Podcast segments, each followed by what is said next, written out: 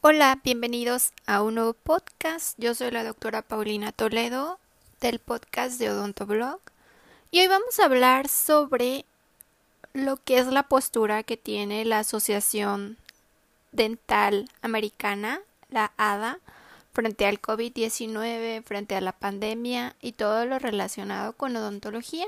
Su postura y varios videos y comunicados este, los acaban de publicar hace uno o dos días. Están ahí en su página de la ADA y están en algunos videos de YouTube. Están en inglés.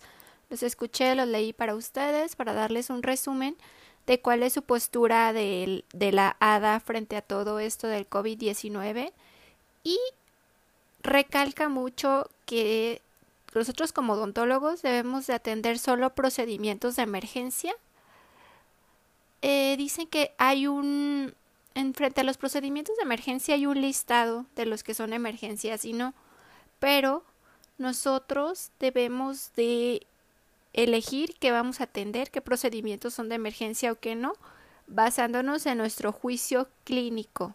Dicen que siempre, este, obvio que hay, una, hay un listado que ahorita les voy a leer, pero que siempre nosotros vamos a determinar como odontólogos qué es una emergencia y qué no. Todo va a ser bajo nuestro criterio clínico. La lista que ellos tienen como emergencias son lo que son ajustes ortodónticos, pero solo cuando exista dolor en el paciente, como alambres que estén lastimados, este, alambres que estén ulcerando algunos tejidos, solo ajustes ortodónticos que sean emergencias son con dolor. También emergencias cuenta como remoción de suturas, caries con dolor. Ese es todo el listado de lo que la ADA considera como emergencias.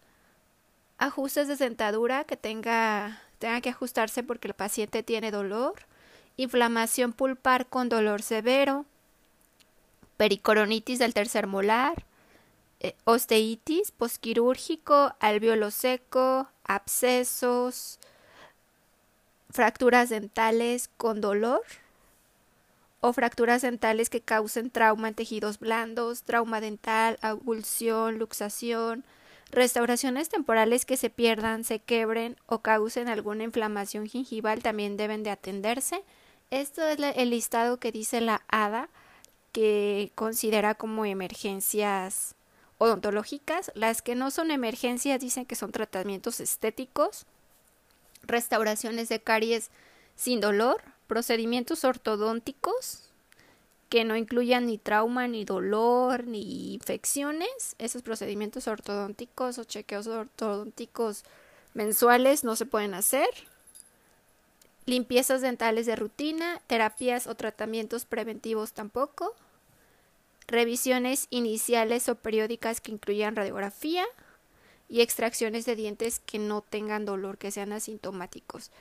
Pero ellos sacaron ese listado de cuáles son emergencias y cuáles no, pero siempre dice que nosotros tenemos que tener nuestro criterio clínico frente a un paciente, frente a esa emergencia para determinar si es o no emergencia odontológica y si puede esperar o se tiene que tratar ahorita en plena pandemia.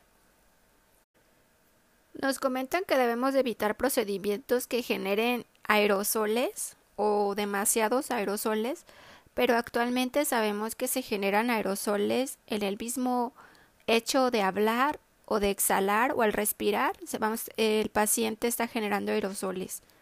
No solo son los instrumentos rotatorios, sino que el hecho de que el paciente hable o exhale ya está generando esos aerosoles que pueden contaminar o contagiar el COVID-19. Así es que evitar lo máximo este, instrumentos rotatorios, solo lo necesario y pues usar las barreras de protección. También dicen que la Organización Mundial de la Salud y CDC eh, ya con lo que es el aprendizaje y el conocimiento que vayan diciendo las autoridades de salud van a determinar qué se va a hacer más adelante y cada país va a variar y las mismas autoridades van a decir cuándo ya se puede volver a lo que es la consulta odontológica rutinaria. Ya depende de cada país y de cada fase que esté el COVID en su país. Eso ya las autoridades sanitarias, las autoridades a cargo nos van a decir a nosotros cuándo ya podremos volver a nuestro consultorio y no solo atender emergencias. También comentan que hay que reducir el riesgo de contagios como profesionales de la salud, tener todos los cuidados de contagiarnos a nosotros y de contagiar otros pacientes o que nuestro consultorio se vuelva un foco de infección. Usar siempre nuestro equipo de protección. La FDA recomienda a los dentistas usar las mascarillas N95 y también los respiradores N95. Las los respiradores son las mascarillas que tienen filtro con respirador. Siempre hacer lo que es prueba de sellado de nuestra mascarilla para evitar que esos aerosoles no entren a nuestro sistema respiratorio. Ambos, este, el N95 y el N95 con filtro, cumplen los estándares de la FDA y los estándares de la ADA.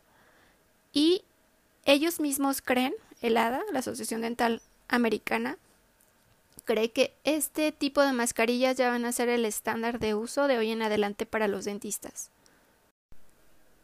Si atendemos a un paciente en el consultorio en este tiempo de pandemia, que puede ser un paciente con COVID-19, pero asintomático, hay que evitar, aparte de generar aerosoles, evitar presión en la ventilación, evitar el aire acondicionado y todo tipo de ventilación dentro del consultorio, ya que puede generar que los aerosoles se vayan a todas las superficies y se rieguen en todo el consultorio, sala de espera y demás, por, por la ventilación. Hay que evitar el tipo de ventilación en estas emergencias.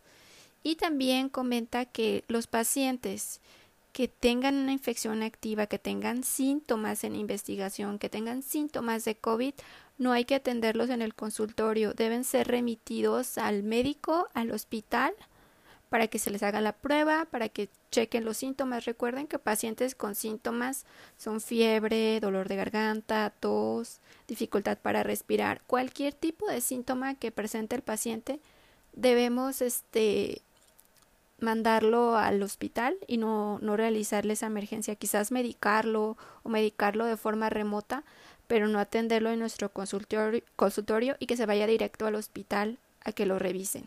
Ese tipo de pacientes este, no se recomienda atender. Y también que ellos recomiendan, si vamos a atender a un paciente en una emergencia, el uso del dique de goma porque comentan que es una barrera física que igual nos ayuda a retener los aerosoles dentro de la boca del paciente, así es que sí es recomendado.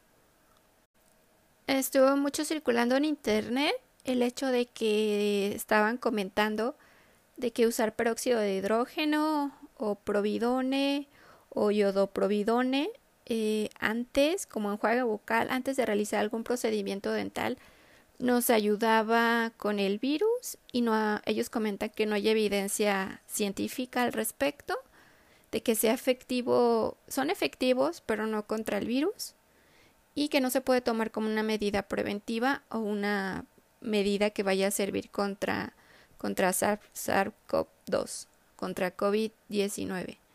Y pues estos son todas las, en resumen les hice todo lo la novedad, todo lo que comentaron para dentistas, todo lo que nos puede servir y todas las novedades que están sucediendo con esto de la pandemia y el COVID-19 para nosotros los dentistas.